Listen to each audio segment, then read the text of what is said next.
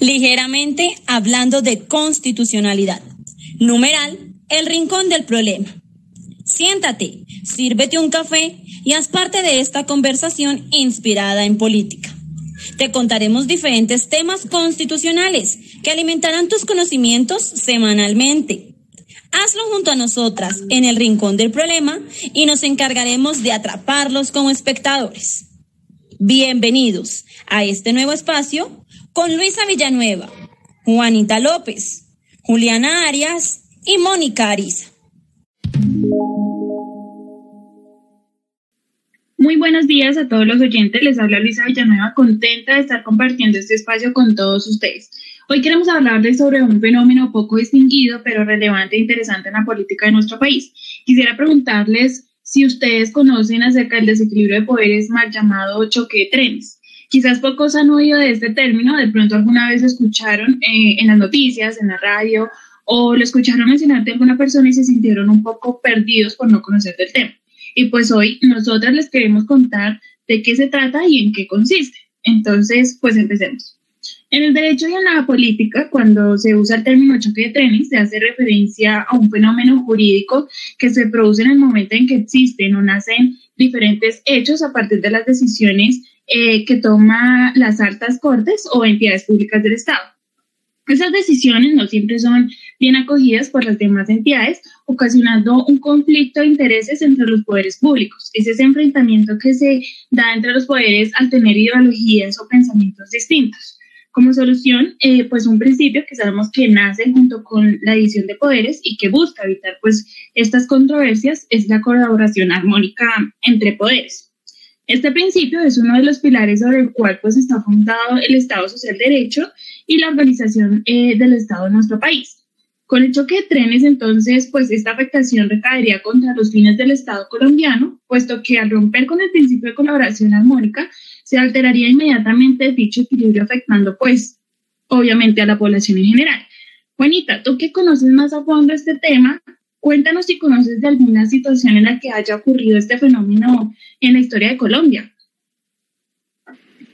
Claro que sí, Luisa. Ya que tú nos hablas sobre qué es un choque de trenes, imagínate que en nuestro país ocurrió uno en el año 2017 y si recordamos quién era el presidente de la época, era Juan Manuel Santos.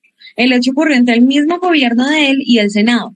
Todo porque Santos realizó un acuerdo de paz donde uno de los puntos a pactar era la estipulación de 16 curules a las víctimas de conflicto armado.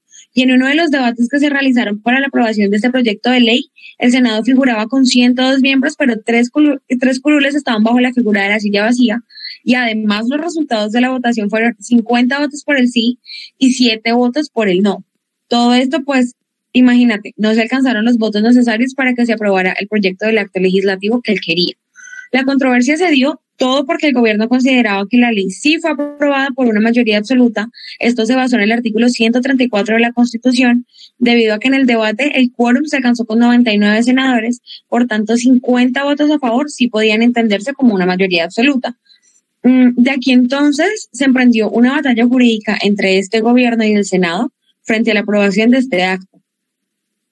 Es así como se considera un desequilibrio de poderes el hecho de que exista una controversia entre dos instituciones estatales, las cuales ponen en juego los derechos fundamentales de la población, que en este caso fueron los de las víctimas de conflicto armado, concentrándose en resolver los conflictos de la misma política interna gravemente, descuidando lo que fue la verdadera objetividad de servirle a la comunidad, de de sus derechos y de sus necesidades.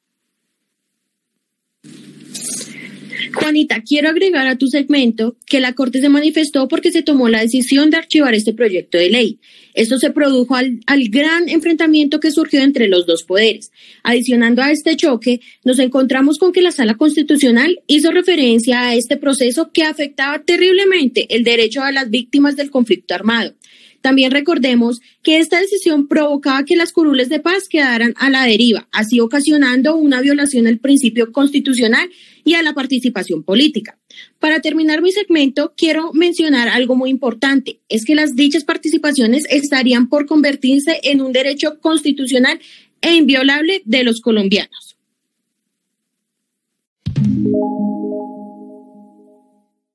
Muy buenos días. Quisiera empezar por agradecerle a todos nuestros oyentes y a mis compañeras por la charla constitucional del día de hoy. Bueno, o sea que en conclusión podríamos decir que este suceso se conocería como uno de los tantos casos de desequilibrio de poderes en Colombia. Siendo así, en mi opinión, esta controversia influye en los intereses generales del país.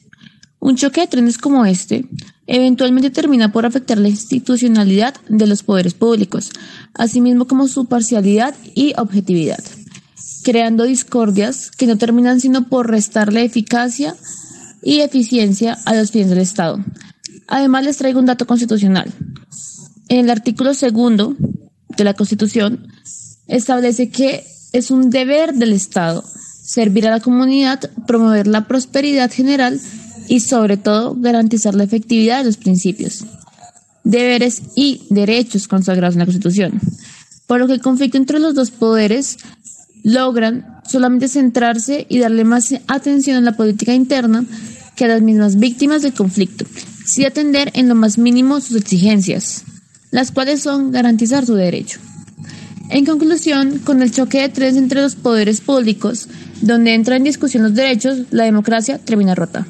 Y bueno chicos, hasta aquí va la charla de hoy. Esperamos que les haya gustado tanto este podcast como a nosotras nos gustó realizarlo. Muchas gracias por compartir este espacio de crítica con nosotras. Por favor, dejen sus comentarios, dudas e inquietudes que estaremos respondiéndoselas. Muchas gracias, hasta luego.